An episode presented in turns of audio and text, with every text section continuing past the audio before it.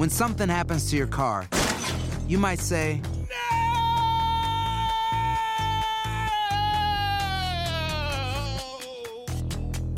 My car. but what you really need to say is something that can actually help. Like a good neighbor, State Farm is there. And just like that, State Farm is there to help you file your claim right on the State Farm mobile app. So just remember, like a good neighbor, State Farm is there. State Farm, Bloomington, Illinois. El rey de los deportes tiene su propio espacio. El pitcher subió a la lomita y el umpire canta Play Ball. Comienzan nueve entradas de béisbol. Estás entrando a Desde el Diamante. Hola, ¿qué tal? Bienvenidos a un nuevo episodio del podcast Desde el Diamante, podcast especializado en béisbol de TUDN Radio que como cada semana actualizamos con lo mejor de lo que está aconteciendo en las grandes ligas. Soy Luis Eduardo Quiñones y hoy me acompaña Toño de Valdés. Le dimos descanso, descanso hoy a Enrique Burak, pero se mantiene en el line-up Toño de Valdés, a quien saludo con muchísimo gusto. Toño, muy buenas tardes, bienvenido al podcast. Julio Urias, líder en victorias con 11, otra soberbia actuación, sí, contra los Marlins, pero unos Marlins que amenazaban con barrer a los Dodgers de Los Ángeles. ¿Cómo estás, Toño? Muy bien, Luis, un abrazo para ti, por supuesto, para toda la gente que sigue el podcast. Sí, Henry, Henry está preparando maletas porque ya se va a Tokio, a los Juegos Olímpicos, pero bueno, ya lo tendremos más adelante aquí en, en el podcast. Lo de Julio Urias eh, lo estuve siguiendo con mucha atención. Eh, fue un partido muy temprano. Fíjate que todas esas cosas de repente pues eh, no se analizan mucho, pero si nos ponemos a, a pensar, el juego fue a las 11 de la mañana, tiempo del centro de México, el jueves. Para Julio Urias, pues son las 9 de la mañana. Realmente es, es un horario muy pesado, muy extraño para ya estar listo y estar eh, este, empezando a lanzar y a trabajar. Y ese, y ese punto, pues casi no se menciona, pero creo que sí es de, también de, de, de destacar, porque además eh, Luis ya lleva dos o tres partidos en horarios muy parecidos y ha tenido muy buenas salidas. Realmente eh, eso, eso habla acerca de, del profesionalismo y por supuesto de la preparación que tiene Urias en esta temporada 2021, ¿no? Y la salida fue magnífica, quitando el tercer lanzamiento del juego, que fue el home run de Jazz Chisholm. Todo lo demás me parece que fue eh, fenomenal, ¿no? Incluido su batazo de hit que abrió la puerta para el rally que ya llevó a la victoria a los Dodgers. Asimismo, eh, hablamos que fueron otra vez siete entradas. Sabemos que hoy en día no es solamente ganar el juego, mm. sino caminar lo más que puedas. Y el caso de Julio Urias lanzó hasta el séptimo inning, en las que permitió solamente esa carrera debido al cuadrangular de Chisholm, como ya mencionaba Toño. Y en cuanto al, al desempeño ya de forma general, pues se permite solo cinco indiscutibles y además poncha a nueve bateadores contrarios. Son 11 juegos ganados con tres perdidos en 18 aperturas que tiene Julio Urias en este 2021 con los Dodgers de Los Ángeles. Y además su whip es de 1.06 y 3.64 de promedio de carreras limpias, además de sumar ya 119 ponches en esta campaña. Después de lo visto, Toño, y creo que eh, siempre vamos a, recurrir ¿no? a, a, ese cuestionamiento después de lo que vimos en la Serie Mundial del año pasado, después de lo que estamos viendo en esta temporada. Ya esta es la consagración de, de Julio Urias con los Dodgers, después de tantas vicisitudes, de esa inestabilidad, de no tener un rol definido, de, de no poder concentrarse del todo en decir, bueno, soy abridor o soy pitcher relevista. Ya ahora tiene esa oportunidad, lo está haciendo del todo bien Julio Urias y creo que ya viene siendo la confirmación, la consagración del mexicano eh, en la organización de los Dodgers y en grandes ligas como uno de los mejores abridores, bueno, en esta temporada el mejor en cuanto a juegos ganados. El trabajo realmente ha sido extraordinario por parte de Julio, me parece que ha mostrado una, una consistencia que era creo lo que le estaba haciendo falta, ¿no? Consistencia en recibir oportunidades y, y él mostrar consistencia al momento de ser pitcher abridor porque cuando tuvo eh, otras, eh, en, otros años la posibilidad de abrir juegos, de repente tenía unos partidazos, ¿no? Y de repente tenía algunas salidas flojas, pero ahora ha sido muy consistente en términos generales, me parece que pues es, es eh, una actuación sobresaliente y sí, es la confirmación sin duda de, de pues ya de ser un pitcher abridor en un equipo grande como, como Dodgers. Y fíjate que ahorita, como está la situación al momento de la rotación de picheo de los Dodgers, era muy importante que Julio le diera siete entradas a, a Dave Roberts. Hay que recordar, Clayton Kershaw está en la lista de lesionados. Trevor Bauer está en este momento fuera de roster por una situación eh, que nada tiene que ver con el béisbol, pero que es muy, muy seria y que eh, pues en este momento obviamente tiene eh, pues muy nerviosos a, a los seguidores de los Dodgers y ni qué decir en la oficina del equipo azul. realmente hay, hay, mucha preocupación ahí, ¿no? Y si a eso le sumamos la operación Tommy John de Dustin May, pues entonces se te están acabando los abridores y estás teniendo que realizar una buena cantidad de partidos llamados de bullpen, en donde tienes que utilizar a muchos de tus pitchers de relevo. Por eso era muy importante que le diera siete buenas entradas en el partido del jueves a, los Dodgers eh, Julio Urias y además viene un momento eh, de, digamos, de pausa que le va a permitir a Roberts reagruparse ahora que viene el juego de las estrellas, ¿no? Tratar de recuperar a Kesho, a ver qué pasa con Bauer y, y, por supuesto analizar cómo va a estar esa rotación de picheo para la segunda parte de, de la temporada, porque si, si nos vamos al standing, la división más dura, la más cerrada de todo el béisbol es la división oeste de la Nacional, en donde Dodgers está un juego atrás de San Francisco, tus gigantes que no se caen. Luis, ahí están peleando, y por supuesto los padres de San Diego que, aunque están a cuatro juegos, nadie puede descartar en este momento a un equipo tan poderoso como San Diego, ¿no? Entonces, viene una segunda parte del calendario que va a ser de muchísima exigencia para Julio y para los Dodgers. Y hablando del juego de las estrellas y de este descanso ¿no? que, que se viene en el calendario la próxima semana, eh, precisamente Julio Urias no está en ese, en ese roster ¿no? de, de la Liga Nacional. Y por ahí se hablaba también de que puede haber sido algo de estrategia para que Julio Urias esté tranquilo, enfocado en la temporada como tal y que aproveche estos días para descansar. Porque hemos visto varios peloteros que han dicho, me voy a tomar un descanso. No sé, recientemente leíamos el caso de dos peloteros de los Astros, Carlos Correa, que su esposa, a la que le propuso matrimonio, bueno, creo que es la misma, ¿no? Eh, en aquella Serie Mundial del 2017, está embarazada, eh, esperando un bebé y, bueno, quiere estar junto a su esposa. El caso de José Altuve dijo, tengo problemas de lesión en mi pie, yo creo que si me tomo esta semanita de descanso, ya voy a estar al 100. Y creo que eh, es lógico, ¿no? Pensar que un pitcher que lo viene haciendo tan bien como Julio Urias, independientemente de que para él signifique eh, mucho en esta temporada como premio, igualmente estar en el juego de las estrellas, pero eh, mantenerse enfocado ¿no? En, en, el propósito fundamental que es seguir teniendo una gran temporada. Fíjate que yo no lo había pensado por ese lado y, y tal vez tengas razón, ¿eh?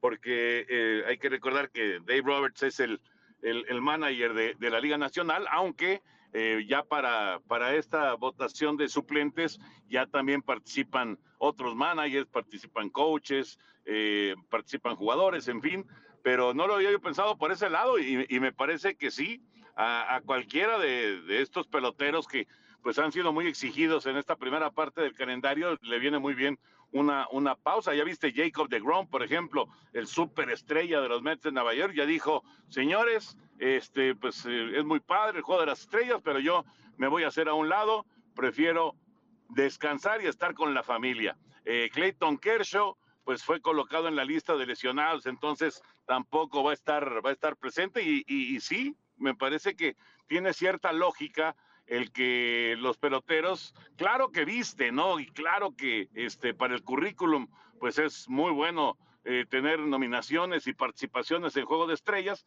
pero eh, pues el, el, ajetreo ha estado fuerte y además, eh, Luis, recordar que el año pasado solamente jugaron 60 partidos, entonces los peloteros, sobre todo en los brazos de los pitchers, están siendo... eBay Motors es tu socio seguro. Con trabajo, piezas nuevas y mucha pasión, transformaste una carrocería oxidada con 100 mil millas en un vehículo totalmente singular. Juegos de frenos, faros, lo que necesites, eBay Motors lo tiene. Con Guaranteed Fit de eBay, te aseguras que la pieza le quede a tu carro a la primera o se te devuelve tu dinero. Y a estos precios, ¿qué más llantas autos y no dinero. Mantén vivo ese espíritu de Ride or Die, baby, en eBay Motors. ebaymotors.com. Solo para artículos elegibles. Se aplican restricciones. Mucho más exigidos para esta temporada 2021. Así mismo, y hablando ya de lo que se viene para esta semana, eh, ya este domingo tendremos los últimos desafíos, podemos llamarle de esta primera mitad. Se viene la pausa por el juego de, de las estrellas. Eh, tendremos primero el derby de jonrones, Toño, y ya quedaron definidos los enfrentamientos. Lo que se espera que sea un gran show con el japonés Chohei Otani eh, en contra de Juan Soto en primera ronda. Fue el primer sembrado el japonés Otani, eh, que además pasa a la historia como el primer jugador que va a ir como lanzador, que estará como lanzador y bateador en el juego de las estrellas. El ganador de ese enfrentamiento en primera ronda estaría enfrentando al ganador entre Salvador Pérez y Pete Alonso, que es el campeón defensor del Derby de Jonrones del 2019. Y por el otro lado de la llave aparece Joey Gallo de los Rangers de, de, Texas en contra de Trevor Story de los Rockies de Colorado. Y el ganador de allí pudiera enfrentar a Matt Olson o va a enfrentar a Matt Olson y, y al, a su oponente o a su oponente, a Trey Mancini de los Orioles de Baltimore. Yo creo que el atractivo de verdad, independientemente que está Trevor Story, uno de casa, ahí en, en Denver, eh, pero creo que el atractivo va a estar en esa primera ronda entre Shohei Otani y Juan Soto. La veo como una final adelantada. Y el que salga de ahí en contra de Pete Alonso, que es mi favorito en contra de Salvador Pérez, aunque todo puede suceder. Fíjate que eh, sí, me, me, llama la atención lo de Salvador porque no, no, vamos, no lo ubicamos como un gran jonronero, ¿no? Y sin embargo, y sin embargo ha sido colocado en el derby de cuadrangulares, ha tenido buen año, sin duda, este veterano, eh, pero bueno, no, como que no, no lo ubicamos así en, en, en, en, el casillero de los, de los jonroneros. Alonso, sí, por supuesto, ni qué decir de Otani, que está teniendo un año increíble, y, y bueno, Juan Soto, que eh, tiene un poder eh, descomunal. Yo creo que el gran espectáculo lo da Otani. Mm. Eh, si se queda en el camino Otani, pues sí va a ser, me parece, un poquito decepcionante para, para los aficionados que gustan del derby de cuadrangulares, que por cierto, Luis, no van a poner el humidificador en el, en el, estadio, lo que, lo que va a provocar que vuele más la pelota todavía. De por sí sabemos que en Denver vuela mucho la pelota. Bueno, pues acá no, no va a haber humidificador y eso va a ayudar a que haya todavía más, más bombazos, ¿no? Pero lo que decías de Otani, me parece este, este japonés eh, que por fin estamos viendo su nivel, pero a tope, a, lo máximo. Se hablaba muchísimo de él desde hace algunos años. Desgraciadamente las lesiones no lo habían dejado en paz, pero lo que es capaz de hacer, eh, sobre todo bateando, creo que es más bateador que pitcher. Lo hace muy bien como lanzador, pero no, no, no, digamos que está en la excelencia como, como sí lo, lo, lo demuestra como bateador.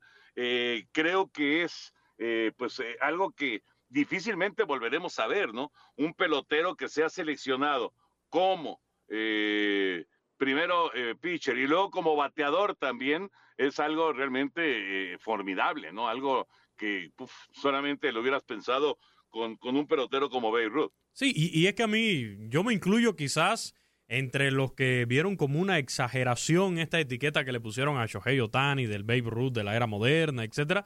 Pero lo que es una realidad, Toño, es que está haciendo cosas, como tú acabas de decir, que no se veían desde Babe Ruth y está rompiendo récords en grandes ligas que no se rompían desde Babe Ruth, desde el bambino. Entonces, al menos este año, después de estas dificultades que ya mencionaba por el tema de las lesiones, al menos este año está de verdad demostrando de que sí, que sí merecía esa, esa etiqueta ¿no? del Babe Ruth de la era moderna. Al momento que grabamos el podcast tiene 32 honrones, es el líder en cuadrangulares, por delante de Vladimir Guerrero Jr. y de Fernando Tati Jr., ambos con 28.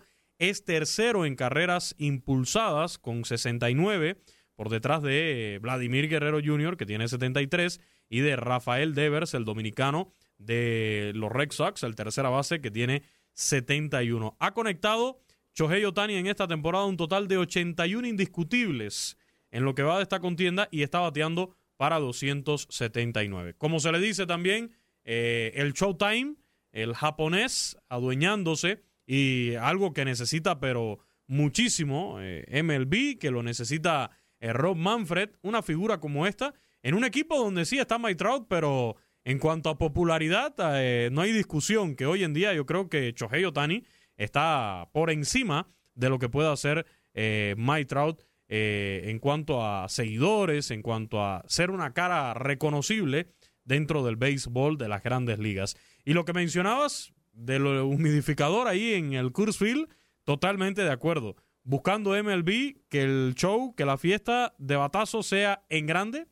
Y yo creo que sí, vamos a ver una mayor cantidad de jonrones y kilométricos. Creo que la distancia también va a ser un aspecto importante la espectacularidad que puedan tener esos cuadrangulares que vamos a tener en el derby de jonrones. Por cierto, MLB Toño lanzó por ahí un challenge, el Home Run Derby Challenge.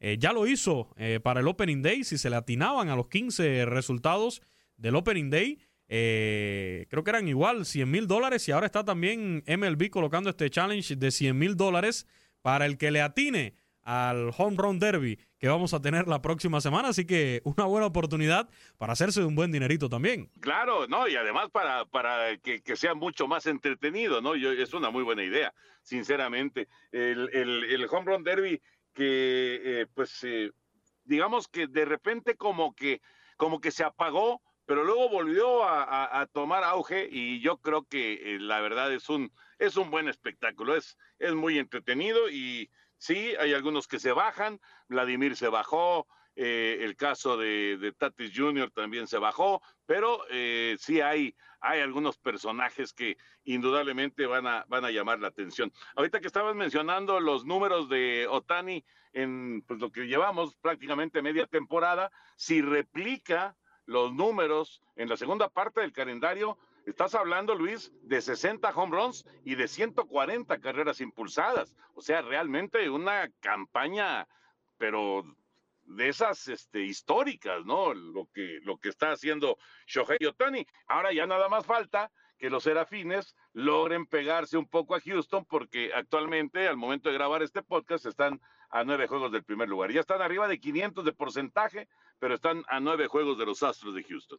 Así mismo, esperemos que la fiesta sea en grande, que el show de verdad se pueda disfrutar eh, la próxima semana, tanto el derby de jonrones como lo que se viene en el Juego de las Estrellas. Repetimos, va a haber una pausa este fin de semana, todavía tendremos actividad, eh, series que inician y que se presentan bastante atractivas, otras que igualmente, por ejemplo, hay una de, de los Marlins en contra de los Bravos de Atlanta, caso de los Marlins, un equipo que este año no le está yendo bien, ya lo hemos hablado en otras ocasiones, pero van a tener un fin de semana atractivo porque ya con los Bravos ha existido allí cierta rivalidad, eh, sobre todo con Ronald Acuña. Hace una semana se, enfrentaron y hubo ahí eh, cierto roce.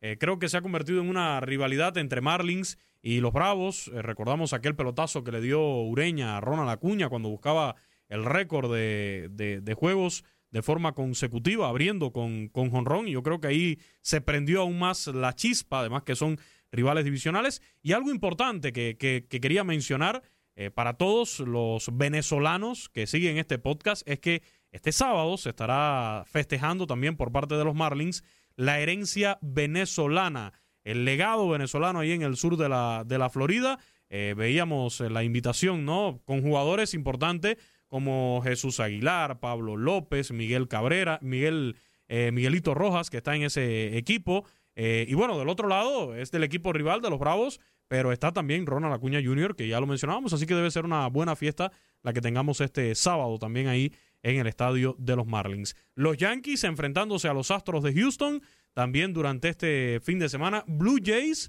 en contra de los Rays de Tampa Bay, rivales divisionales también, para disfrutar esa serie.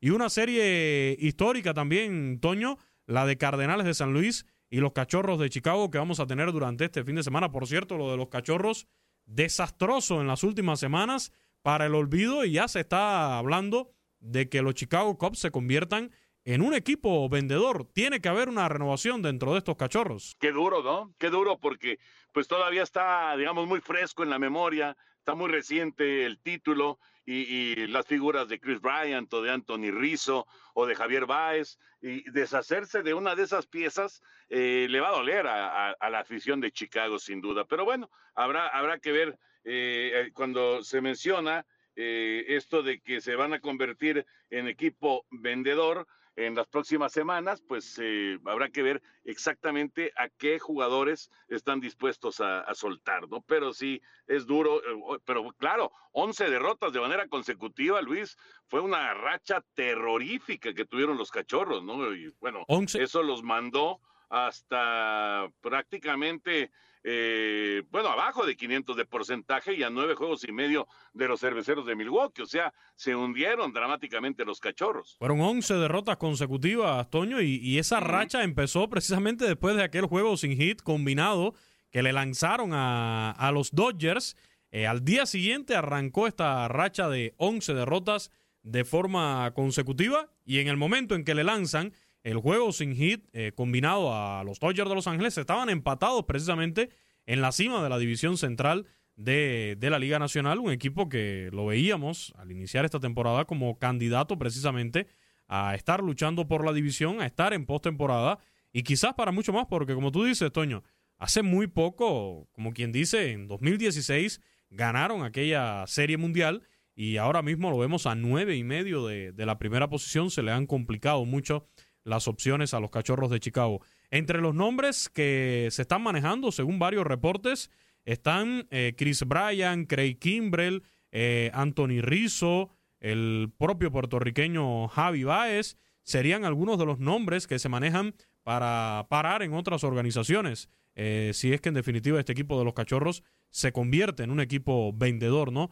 Durante esta temporada. Tiene, tiene, por supuesto, muchos jugadores estelares eh, que cobran muchos millones y, pues eh, seguramente hay, hay decepción, ¿no? En la, en la oficina de los cachorros después de lo que, de lo que sucedió y es que eh, pues eh, a, nadie le agrada meterse en una racha de pesadilla como esta, que prácticamente en dos semanas se te fue la situación de, llegar al juego de las estrellas pensando en el primer lugar de tu división. Ahora están muy lejos del primer lugar de la división. Por cierto, y fíjate qué curioso, eh, después de ese juego sin hit que mencionas, en contra de los Dodgers, vino la racha de 11 derrotas de cachorros y vino una racha de nueve victorias de los Dodgers.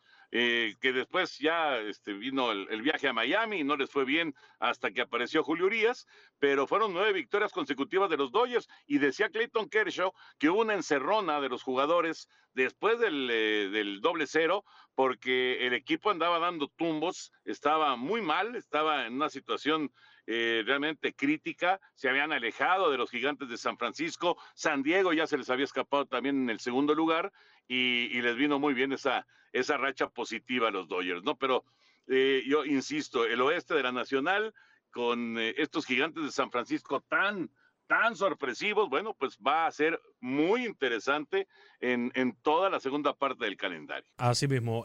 Toño, ya casi nos despedimos. Solamente repasar qué tenemos eh, este fin de semana en cartelera en TUDN en cuanto a béisbol se refiere, tanto de grandes ligas como del béisbol mexicano. Fíjate que justo estabas hablando de esta serie tradicional Cachorros contra Cardenales. Vamos a tener horario especial, 6 de la tarde, tiempo del centro de México, el juego del sábado.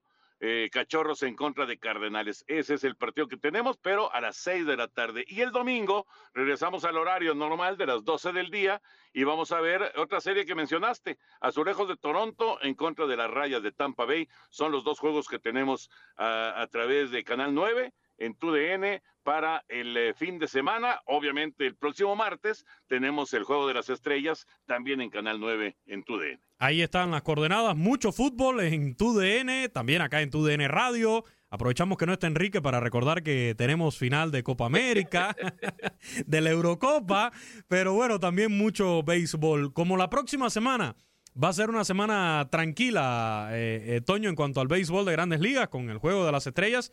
Estaba leyendo un artículo y regresando a, a Chohei Otani de Damián Delgado eh, Averov, muy interesante, porque nos hace un recordatorio y yo creo que tú coincidirás. Se habla de la comparación de Chohei Otani con Babe Ruth, sí, ok, pero hay otro personaje que a mí me encantaría la siguiente semana hablar de él, que es eh, el cubano Martín Digo, eh, un hombre que también, eh, el inmortal, eh, tuvo récords como lanzador, como bateador, y que a mí me llamó mucho la atención y me causó muchísima satisfacción ver eh, la importancia que se le da dentro del béisbol mexicano. Cuando yo visité el Salón de la Fama allá en Monterrey, la verdad me encantó ver eh, la imagen, eh, tamaño grande de la foto de Martín Digo, marcando época en el béisbol mexicano. Y bueno, estaba leyendo este, este artículo donde se hace referencia también en que hay que mencionar a Martín Digo dentro de esa comparación también de Chohei Otani con el propio Beirut. Fíjate que eh, ahora que mencionas a Martín Digo,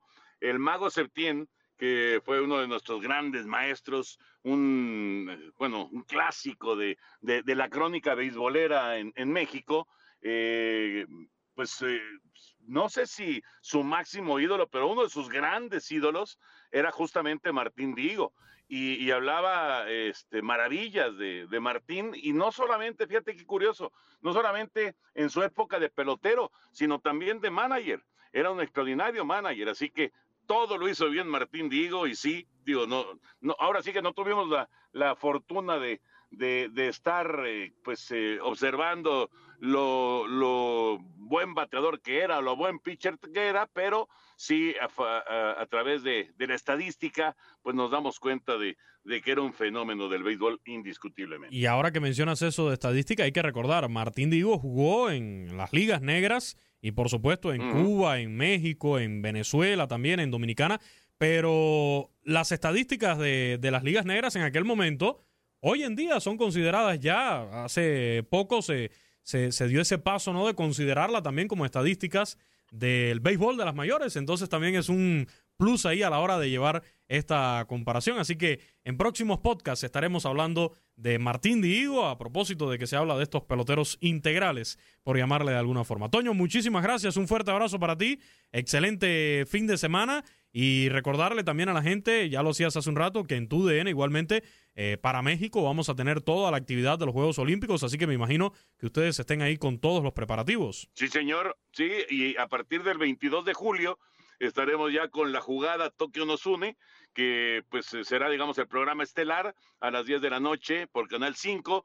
Eh, estaremos arrancando y bueno, ya, ya no para el asunto. El 23 de julio es la ceremonia de inauguración, pero ya el 22 de julio juega la selección mexicana en contra de Francia. El Tri juega contra Francia, así que pues desde ahí, desde el 22 de julio, Luis, arrancamos con una amplísima cobertura. Obviamente no solo la, la jugada Tokio nos une, sino que vamos a tener muchas horas de transmisión y vamos a tener acción olímpica, en fin, vamos a tener un montón de, de horas de, de, Juegos Olímpicos ya que están a la vuelta de la esquina. Y con el regreso del béisbol también estará México, Estados Unidos, Dominicana en Tokio 2020. Gracias, Toño, un fuerte abrazo. Abrazo, Luis, abrazo a toda la gente que sigue el podcast. Gracias a todos los que estuvieron conectados en este podcast desde el Diamante. Recuerden compartirlo en redes sociales. Que tengan una excelente semana.